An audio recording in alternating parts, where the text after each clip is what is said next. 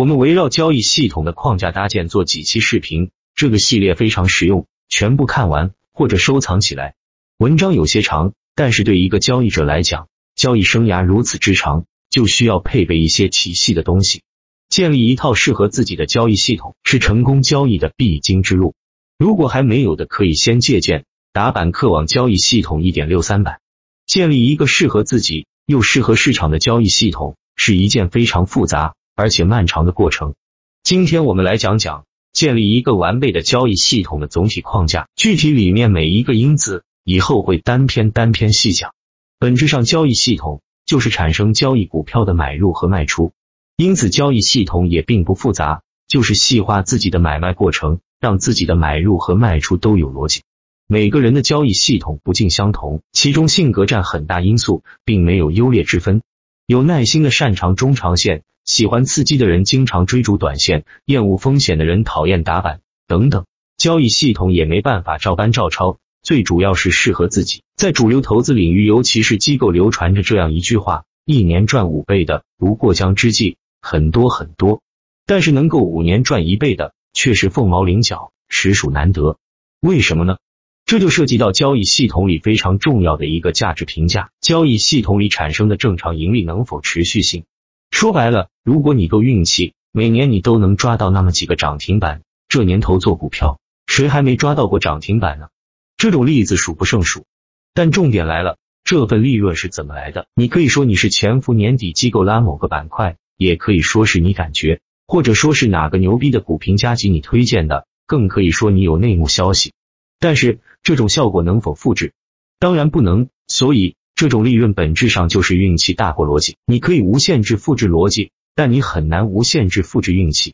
而我们今天讨论的交易系统，就是基于可无限复制，追求的是可持续性，而不是追求运气，甚至恰恰相反。好的交易系统要规避解决运气这个场外因素带来的不确定性，因为有好运就有厄运，在漫长的交易过程中，不可能好事全让你一个人占了吧？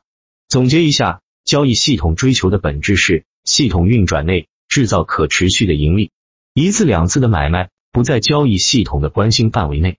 细分交易系统包括以下七个大点：一、交易初衷与期望设计适合自己的交易系统。首先，你要先明确一点。你想从中获得什么？同时你又能付出什么？比如你想拿十万给自己三年或者几年时间实现财务自由上亿，可不可能？当然可能，概率大不大？非常小。所以如果你真的想要赌这把，你首先要考虑的就是你要付出什么：一、机会成本和时间成本，你这几年基本没法干别的事情；二、你的这个本金可能全都赔光；三。以上两点大概率会发生。如果在如此大概率会发生的情况下，你依然要决定赌一把、拼一把，那你要考虑怎么做了。只有一条路：满仓打板，或者基于龙头股的超短。这条路上，你可能会遇到很多诱惑与困惑，比如你翻了十倍之后，一百万你还能不能坚持？因为回撤太大，心一软可能就断了。比如你脚踝斩了，刚好朋友给你介绍了一份安稳的工作。你可能就放弃了，所以想清楚自己能付出的，以及你真的可以承受的。比如，你只是想帮家庭理财，就是兼职炒炒股，收益期望值是稳中有进。如此一来，就意味着这个本金对你非常重要，你就要放弃对超级利润的追求，选择更加稳妥的交易模式。比如在茅台里高抛低吸。我有个朋友，过去十几二十年只持有茅台，收益颇丰。从结果来看，好像要比大多数天天折腾的好，但是那是因为他拿模式的成功跟别人模式的失败相比。如果他拿自己的模式的成功跟超短做成功的，比如赵老哥等相比呢？利润简直没法提携。关键你的追求是什么？如果你追求安稳，那你设计一个安稳的交易模式，利润不会太高，但是安全省心。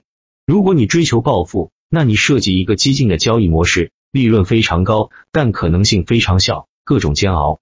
交易初衷至关重要，这是来到投资市场的根本原因。股市的烦恼大多来源于贪婪，而贪婪又是人的本性。认得清交易初衷，也会少了很多烦恼。你想要赚十亿，我想要安稳一生，这个没有优劣之分，不需要相互嘲笑。关键看你自己要什么，同时你又能付出什么。未完待续。